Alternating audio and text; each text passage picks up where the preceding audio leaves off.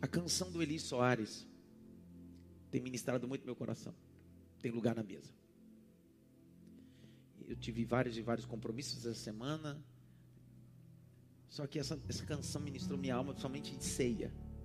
E eu decidi em Deus, essa manhã e à noite, que são em dois cultos, pregar sobre nove coisas que tem na casa do Pai. Eu quero pregar sobre o tema: nove coisas que tem na casa do Pai. Abre comigo Lucas capítulo 15.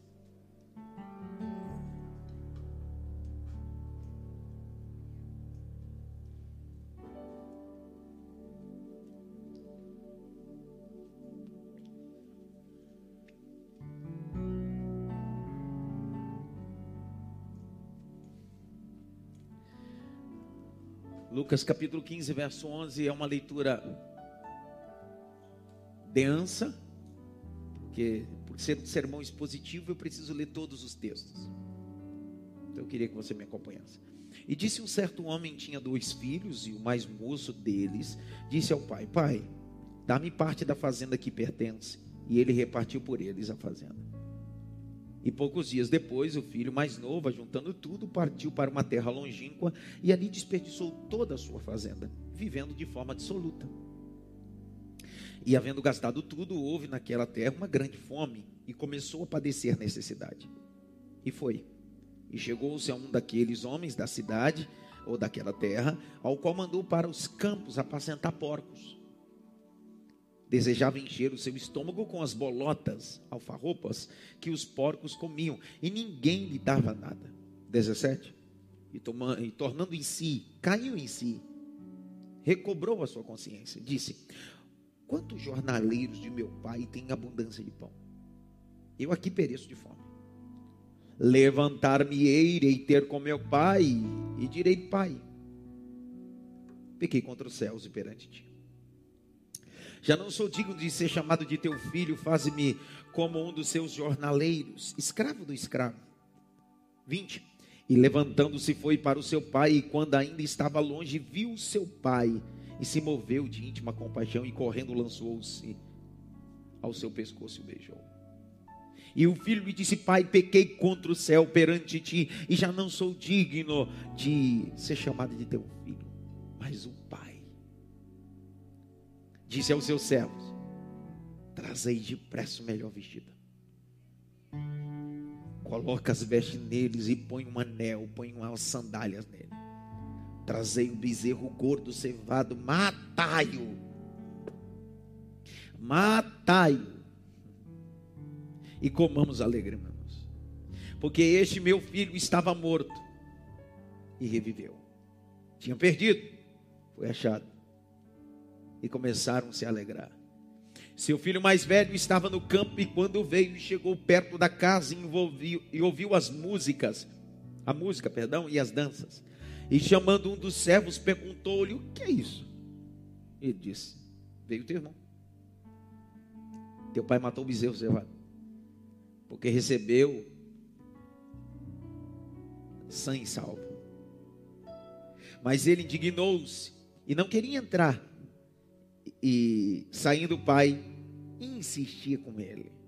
29. Mas respondendo ele, disse: Pai, eis que te sirvo há tantos anos, sem nunca ter transgredido o teu mandamento e nunca ter, nunca me deste nenhum cabrito para me alegrar com meus amigos. 30.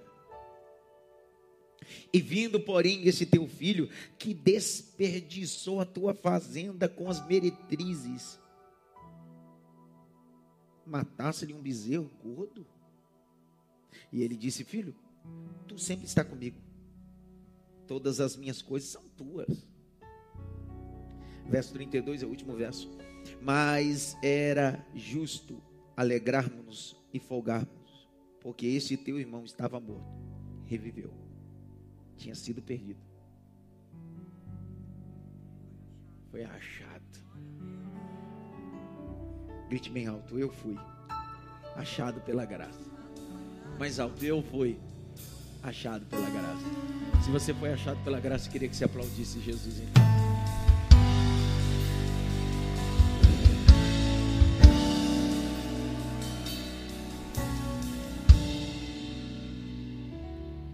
Eu penso que essa é uma das histórias mais emocionantes, poética.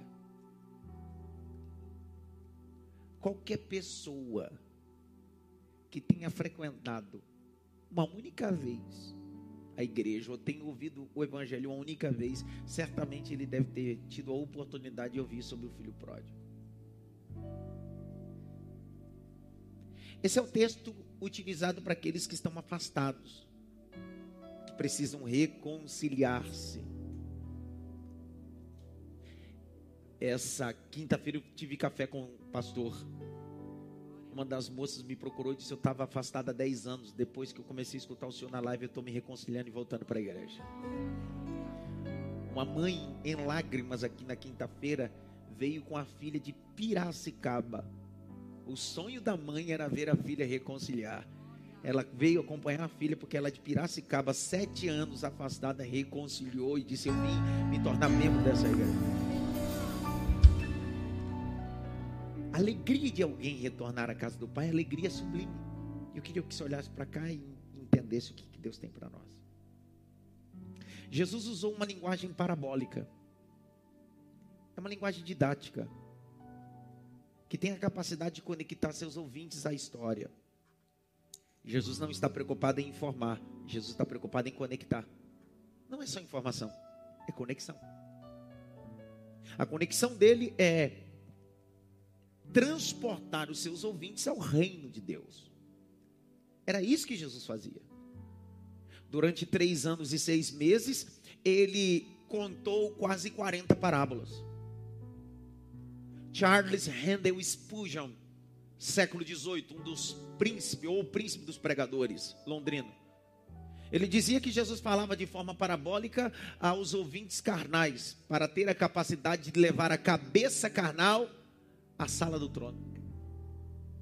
Por isso que dentro das parábolas de Cristo ele vai falando sobre fé, falando sobre amor, falando sobre oração, falando sobre reino. Essa é a ideia. Jesus está ensinando o princípio através de histórias. Só que se você olhar o capítulo 15, verso de número 3, olha o texto, deixa o texto aberto, você vai ver uma informação escrita. Põe na tela. E propôs esta parábola. De quase 40 parábolas que Jesus propõe, todas as vezes que Jesus acaba uma parábola e inicia outra parábola, sempre vai estar escrito assim, ó. E propôs outra parábola. É o que acontece na parábola da semente e do fermento. Da parábola da, da pérola e o fermento. Jesus é claro em deixar muito explícito que é uma coisa e outra. Só que nesse texto, Jesus não está contando três parábolas. Ainda que a partir do verso 4 diga: um pastor tinha cem ovelhas, aí vai, uma mulher tinha dez moedas e um pai tinha dois filhos. Jesus não está falando de três parábolas, Jesus está falando de uma parábola só. Porque é esta, não são estas, não é plural, é singular. Quando Jesus finaliza, se eu pudesse chamar de finalização, a ideia das cem ovelhas, se fosse outra parábola, estaria escrito e propôs outra parábola. Só que Jesus não termina a parábola, ele continua dizendo: e uma mulher tinha dez moedas, e ele continua dizendo: um pai tinha dois filhos, significa que ele não está falando de três, está falando de uma. Guisa introdutória, o que Jesus está ensinando é no mínimo assim: quem tem cem ovelhas perde um, perde um por cento. Quem tem dez moedas perde um, perde dez por cento. Quem tem dois filhos perde um, perde 50%.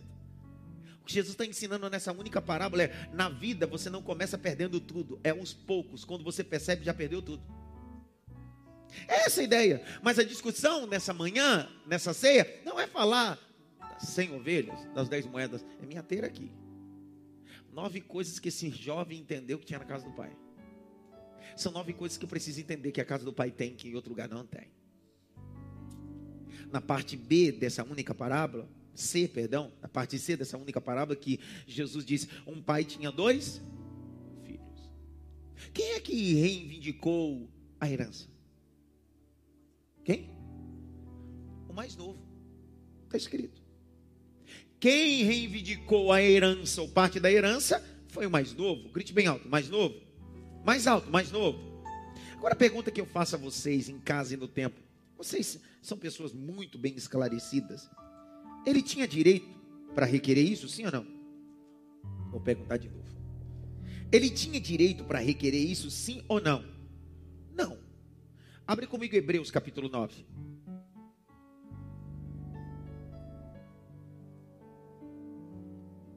Verso de número 16. O que é que dá direito à herança? Está aí. Hebreus 9, 16. Porque aonde há testamento, é necessário que intervenha a morte do testador. Aonde tem herança, precisa ter morte para que o herdeiro tome posse. Ele não pode requerer uma coisa se o pai estando vivo. Significa que ele está reivindicando uma coisa fora do tempo. Gálatas 4:1 diz assim: "Enquanto o herdeiro é menino, não difere do servo, porque está debaixo de tutores e curadores até o tempo determinado. Ele está reivindicando um direito fora do tempo. Só que eu fiquei olhando para o texto essa semana, olhando, olhando, olhando, olhando, olhando. Eu disse, por que, que esse camarada está reivindicando uma coisa se o pai está vivo? Aí o texto falou comigo: está vivo fisicamente, mas espiritualmente já está morto no coração dele. Para esse filho, o pai já está morto. Para esse filho, o pai já está morto. Fisicamente pode estar vivo, mas sentimentalmente já está morto. Ele está requerendo uma herança fora do tempo. E eu abro parênteses para dizer para você: cuidado para não requerer aquilo que está fora do tempo de Deus para a sua vida. Há uma adagio popular que vovó falava. Vovó apressado? Hã? Quem é que já comeu bolo sem a massa ter cozinhado? Um monte de gente. Tem uns irmãos que fazem uns bolos ruins, demônio.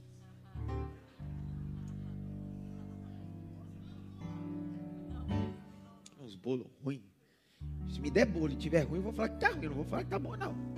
Tá ruim. Vai comer o bolo, o bolo nem macio tá. Olha texto o texto diz que ele está reivindicando um direito fora do tempo. Por favor, meu irmão.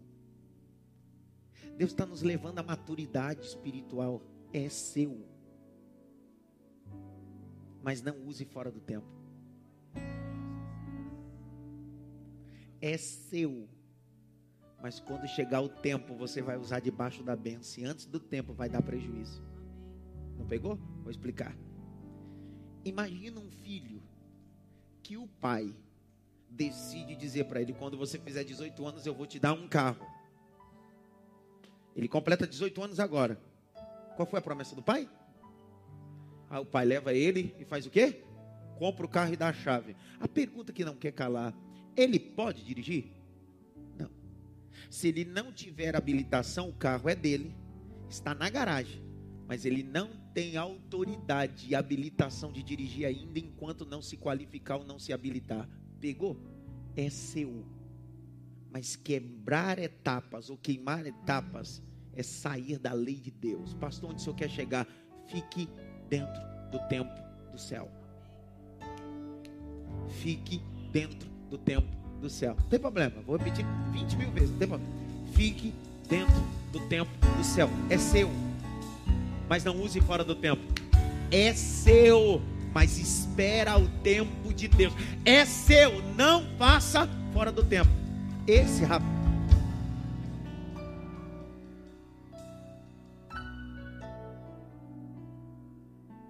Teste. Acho que voltou agora.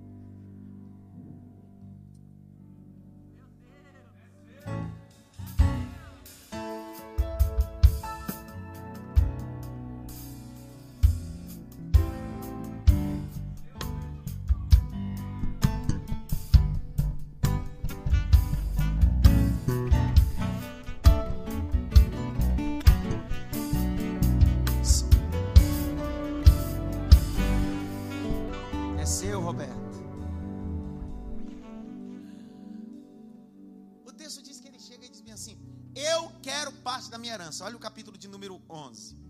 15, perdão. Capítulo 15, verso de número 12.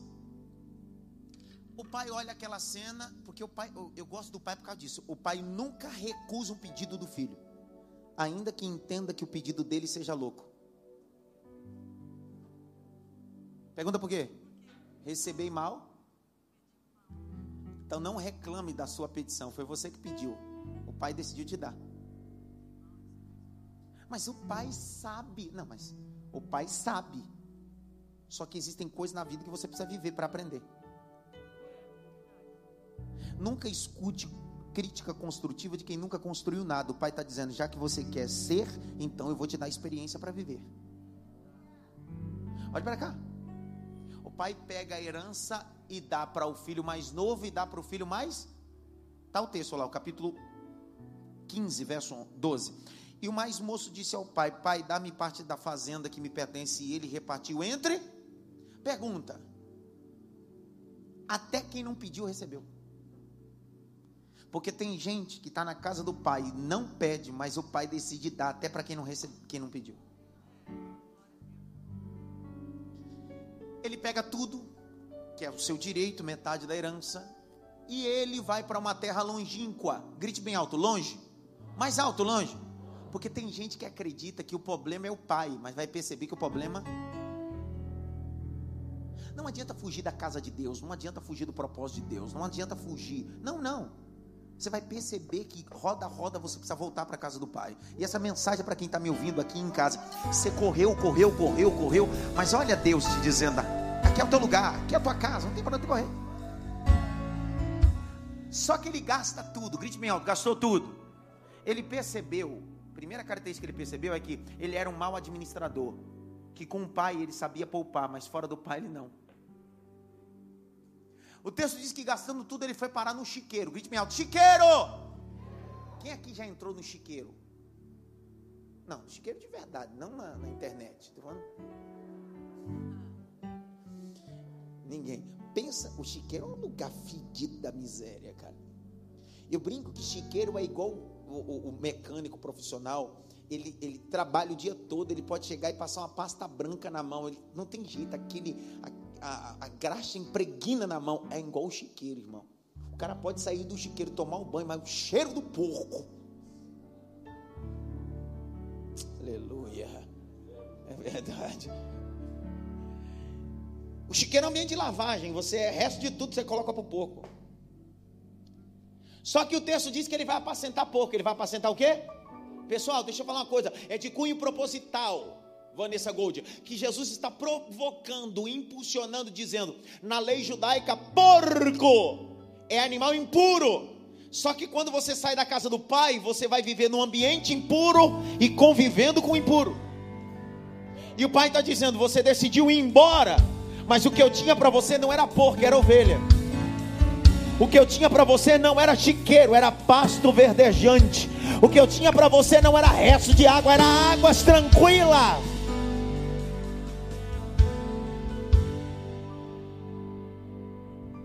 Eu gosto deste, dessa parte C dessa parábola, que Jesus está falando sobre amor. Grite bem alto: amor. Amor é deixar ir. E o pai em nenhum momento disse: fica.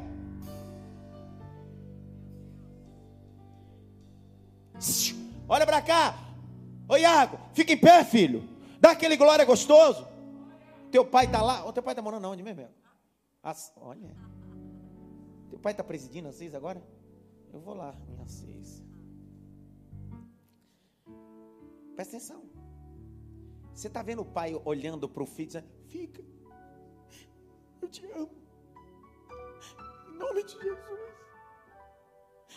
Não faz isso com o pai, não. Ele disse: Eu quero. O pai disse: Toma, estou indo.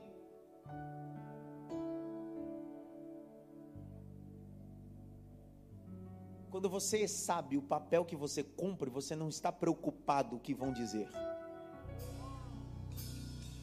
Amar não é prender, é deixar ir. Vou falar de novo. Amar não é prender, é deixar ir. Quem ama, deixa ir o pai está olhando e está dizendo: Eu não vou te proibir, mas eu quero que você entenda que importa que você vá, eu continuo sendo pai e eu tenho uma obra na sua vida. Essa é a mensagem evangelística para essa manhã aqui. Ele vai embora, gasta tudo e está no meio do chiqueiro com porco. Só que dentro do chiqueiro, no porco, ele continua todo pomposo. Grite-me, pomposo Pomposo é assim: o cara sai da casa do pai e vai para rei, para boate, para um monte de lugar e diz: Não, eu tô bem, tô top, cara. Tô mal feliz, meu.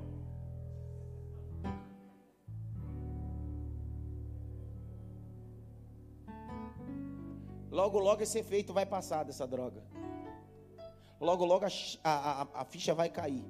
Como caiu na vida dele. O texto diz: e caindo em si. Porque ninguém na vida faz o que ele faz e continua a vida toda assim. O texto diz: e caindo em si. Aí a primeira coisa que tem na casa do pai. Olha lá. Verso de número 17.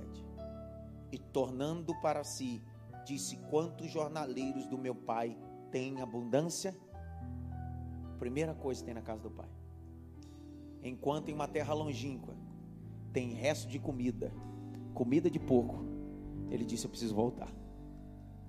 Porque até o escravo do escravo na casa do meu pai tem pão na mesa. Eu preciso voltar, porque na casa do pai tem um pão na mesa. Falando, fala de novo. Primeira coisa que tem na casa do pai, ele está dizendo: na casa do pai tem pão. Na casa do Pai tem pão. Pastor, que pão é esse? Jesus vai dizer: Eu sou o pão vivo que desci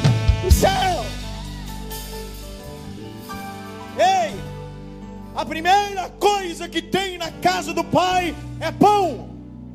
Por isso que Jesus, na oração do Pai Nosso, ensina sobre o pão. Todo dia tem um pão. O pão de segunda nunca será o pão da terça.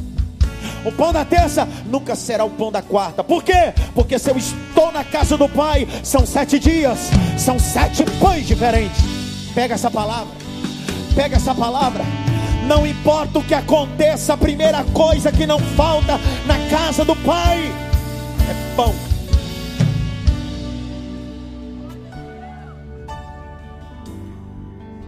Primeira coisa que tinha na casa do pai era pão.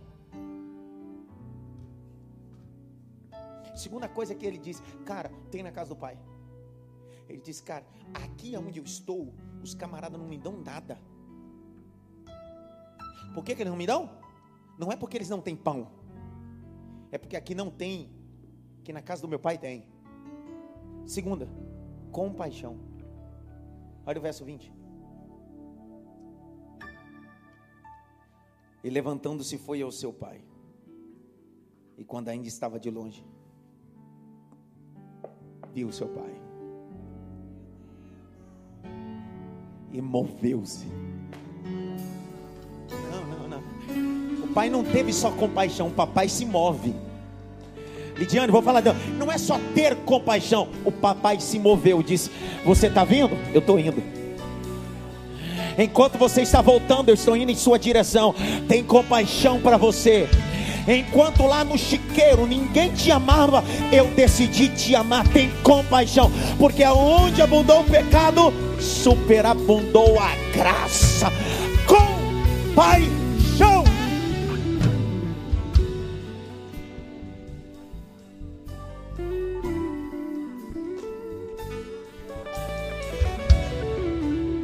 Gastou tudo que tinha, ficou no chiqueiro, caiu em si, disse: primeira coisa que na casa do pai é pão, eu vou voltar porque tem pão. Ele vai pegando o caminho. Na estrada, quando ele vai entrando, segundo a parte C da parábola, o texto diz: E o pai estava lá esperando ele. Para! Que pai que tem tanta compaixão, que não te prende, mas se te espera, porque sabe que você vai voltar. Eu recebi no gabinete essa semana um jovem dizendo: Pastor, agora estou me posicionando, estou voltando. Eu quero é Deus, eu quero é Deus, eu quero é Deus. Sabe o que é isso? Eu nunca fui atrás dele, porque eu nunca gerei uma ovelha, eu nunca gerei uma moeda, eu gerei filhos. E no dia que ele decidiu ir embora, eu disse: Vá, mas se você precisar de alguma coisa, eu vou continuar no mesmo endereço, no mesmo local, pregando o mesmo evangelho. Quem é filho, volta.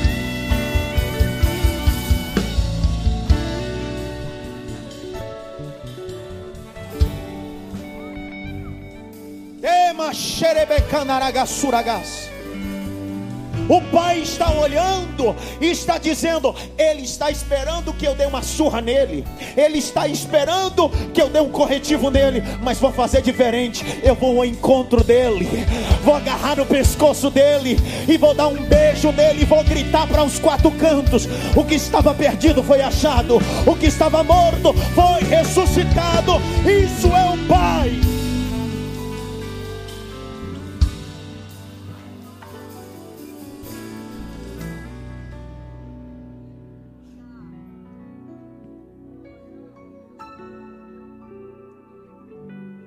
Coisa que tem na casa do pai?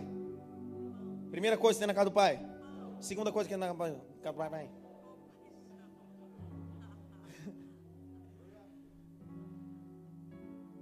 Terceira coisa que tem na casa do pai, olha lá. Verso 22. A terceira, a quarta e a quinta. Tem no verso 22. A terceira, a quarta e a quinta coisa que tem na casa do pai está no verso 22.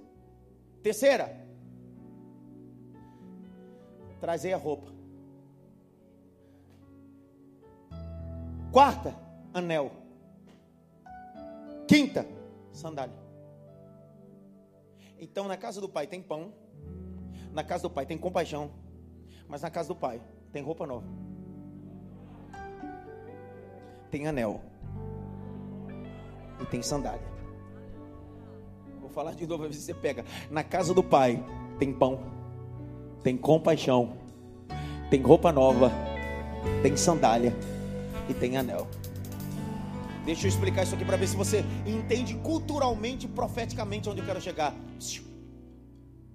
Esse rapaz era filho de um homem influente e rico. Não era filho de um peba, culturalmente. É filho de algo, alguém importante. Só que quando ele vai embora, ele perde tudo. E perdendo tudo, ele cai em si dentro da onde? Do chiqueiro. Quando ele caiu em si, foi à direção da casa do pai por causa do pão e encontrou compaixão, o pai disse para ele: Eu tenho roupa para te dar. Mas você precisa entender que se ele está vindo do chiqueiro, como é que está? Como é que está essa roupa? Como é que está essa roupa? Aí o pai grita e diz: Ei! Pega a roupa dele. Roupa é utensílio pessoal. Anel utensílio pessoal. Sandália, utensílio pessoal. Sabe o que o pai estava dizendo? No dia que você foi embora, você achou que eu dei tudo.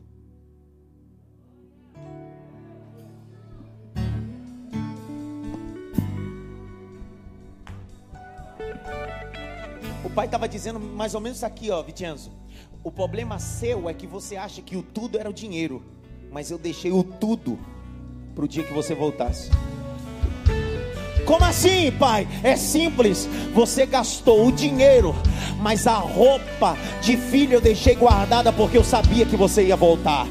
Eu deixei guardado o anel porque fala de realeza e você não é plebeu, você é filho do rei. E terceiro, sandália, só quem usa é príncipe e você não é escravo. Coloca a sandália, você não é escravo.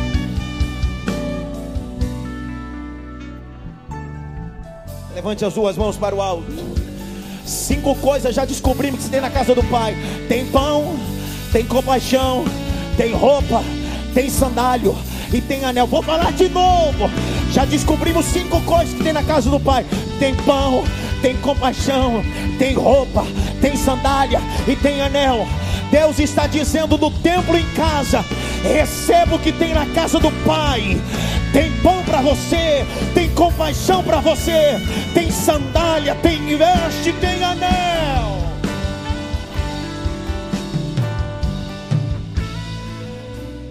Canta o coro para mim, cadê, cadê? Vamos lá, pessoal. Vamos lá, vamos lá. Tem lugar na mesa.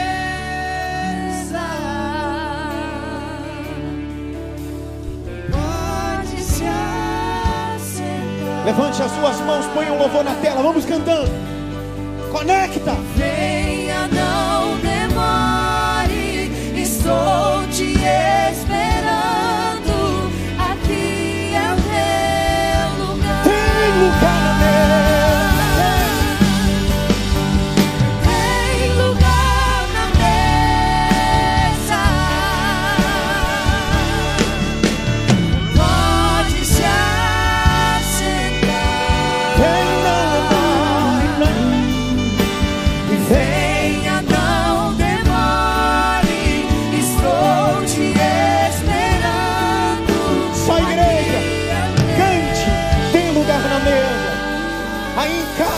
Cante também, tem lugar.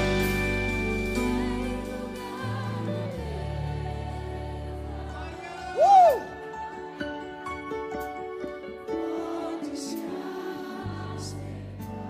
Vem, não demore, não. Venha, não demore. Estou.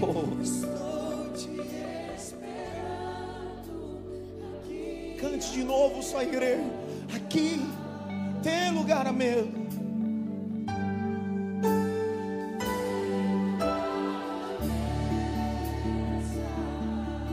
Tem lugar a mesmo.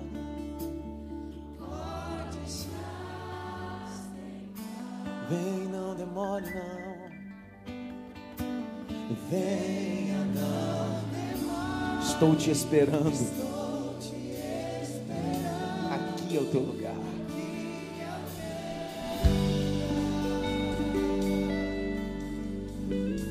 Estava no chiqueiro, ele só queria pão. Mas encontrou com a compaixão. Teve roupa nova, teve sandália e teve um anel. Ele achou que na casa do pai só tinha pão, mas descobriu que tem abundantemente mais daquilo que a gente imagina e daquilo que a gente pensa. Não tem só mensagem para você, tem casamento, tem restauração, tem cura, tem mudança de vida, tem uma nova vida. É a casa do Pai, vai te promover grandes coisas. É o Pai te abençoando.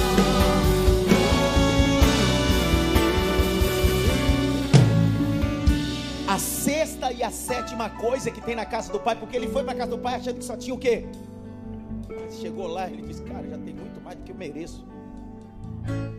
Por isso que eu digo para quem está perto de mim: Eu tenho muito mais do que mereço.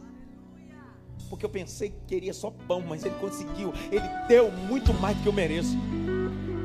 O cara já está com a compaixão, o cara já está de roupa nova, o cara já está de sandália, o cara já está de anel. Tá bom, não tá? Só que ele vai encontrar a sexta e a sétima coisa na casa do pai. Olha lá.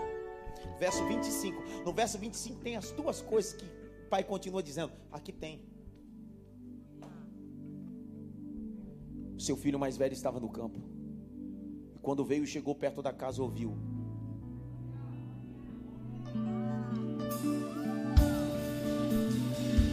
Tem música e tem danças. Aí tem gente que pergunta assim: por que, que a IMAF tem atos, tem dança? É porque aqui não é outro lugar senão a casa do Pai. Aqui a gente dança, aqui a gente celebra. Sabe por quê? Porque aquele que estava perdido foi achado, que estava morto ressuscitou. Tem música, tem dança, tem música, tem dança. É a casa do Pai.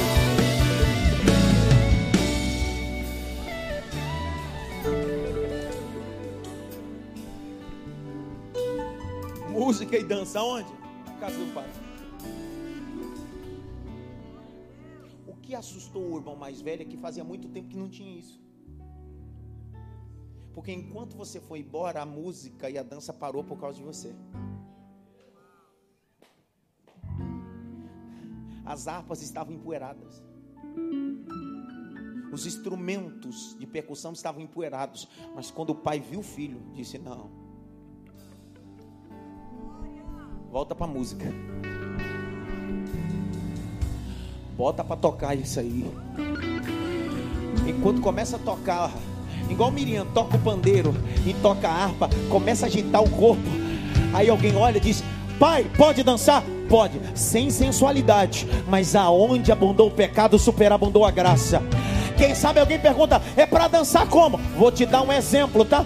Dança igual Davi, quando a arca veio voltando, ele não titubeou, ele começou a bailar e a dançar na presença do Senhor, dizendo: A glória está voltando.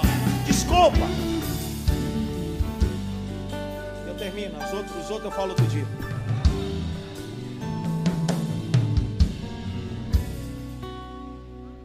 Outros dois é polêmico, isso aqui vai dar problema. Esquece aí. Vamos mudar o tema da mensagem. Sete coisas que tem na casa do pai. Chega. É. Aqui esses dois? Não tem necessidade. Dia eu falo. Querem saber ou não? Tem certeza? Você precisa entender que na casa do Pai, a oitava coisa que tem na casa do Pai, aqueles que estão nela e não tomam posse de nada que é do Pai. Sétima coisa que tem na casa do Pai, gente que é filho, mas não toma posse de nada como filho. Olha o verso 27, 28 e 29, perdão, e 30. Essa é a oitava coisa que tem na casa do pai. Gente que é filho, mas não toma posse de nada. Fica com aquela conversinha. Ó céu, ó vida. Que é o nome desse personagem mesmo? Agora ninguém sabe, né?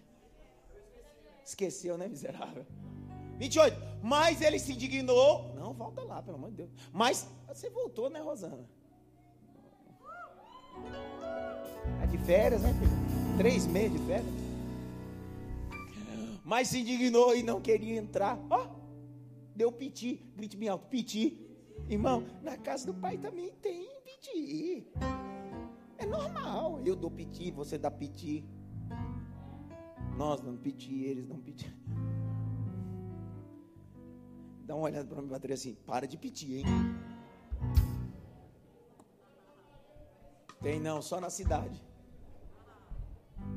E saindo seu pai, rogou-lhe que entrasse com ele. Ó, oh, que pai. Isso é um pai, cara. É, não vai dar. E o pai disse: O que está acontecendo, meu filho? Oxê. O que foi? O que está acontecendo? Aí ele paga geral. Mas respondendo ele, disse: Pai, eis que te sirvo há tantos anos. Ele é fundo de garantia.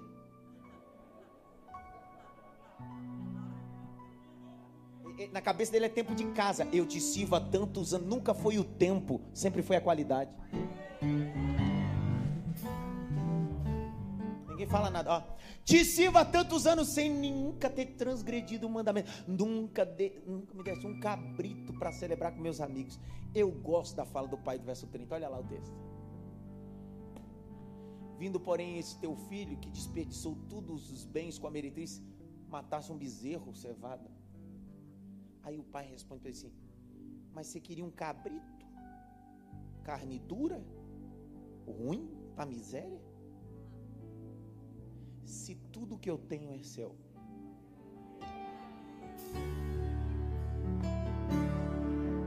A oitava coisa revela que somos filho com cabeça de carne de cabrito, mas o pai está dizendo: o boi cevado é teu, tudo é teu. Eu vou liberar uma palavra exegética espiritual aqui. Se o pai tinha 100% da herança, se ele dividiu entre os dois, 50%, o irmão mais novo gastou, os outros 50% de quem que era, por favor? Do irmão mais velho, é isso que o pai está dizendo. Quem disse que eu nunca te dei o cabrito, eu te dei foi tudo, tudo que está aqui é teu. Então toma posse, isso é seu.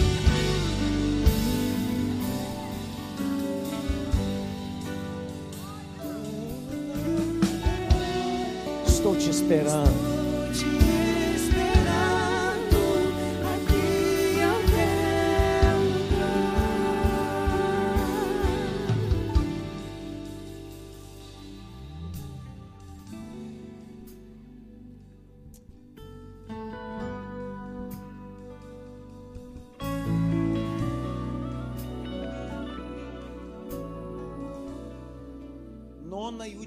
Coisa que tinha na casa do pai. Querem saber ou não?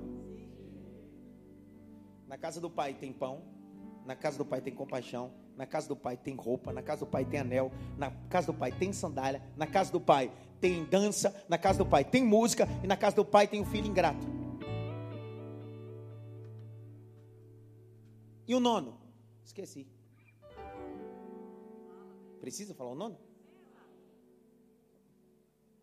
Mas essas oito coisas para acontecer é porque a nona é o ápice. Porque na casa do Pai tem sangue, sacrifício.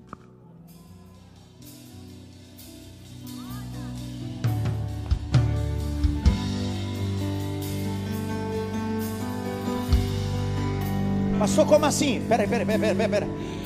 Você só tem direito à compaixão, só tem direito ao pão, só tem direito à roupa, só tem direito ao anel, só tem direito à sandália, só tem direito à música, só tem direito à dança, e só tem direito ao Pai, porque o verso 23, olha o que o Pai decidiu te dar. Verso 23: Trazei o bezerro gordo e matai. Não pegou? Vou falar de novo. O Pai é o símbolo do Deus, em sua plenitude o Pai, e quem está morrendo é o Filho. O Pai está dizendo: você só tem direito à casa do Pai, porque o bezerro cevado morreu no seu lugar, morreu no seu lugar, morreu no seu lugar, morreu no seu lugar.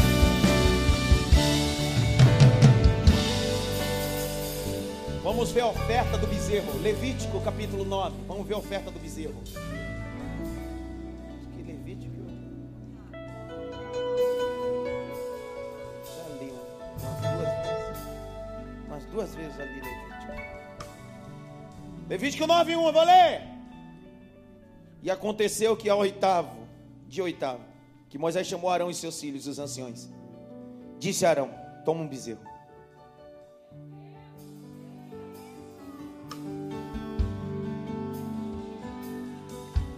Então para de dizer que o pai matou o bezerro para fazer churrasco. Não, não, não. Obedeça o rito cerimonial. O pai está dizendo: mata o bezerro porque tem uma aplicação cerimonial. A morte do bezerro é um cerimonial de expiação pelo pecado. Então o pai está dizendo: traz o bezerro. O pai está dizendo: está sendo expiado o pecado.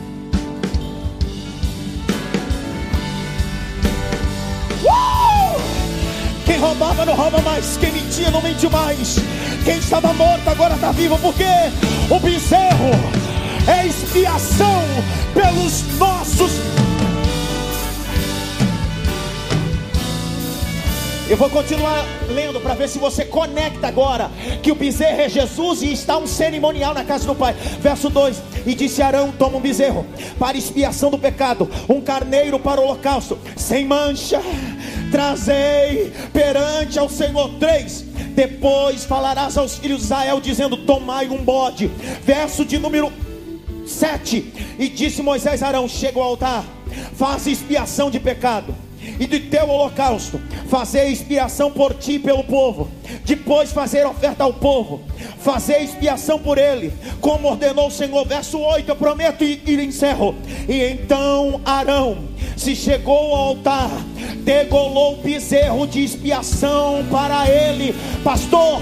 Onde o Senhor quer chegar? Jesus subiu no Calvário, e aquilo não era montanha, aquilo era um altar.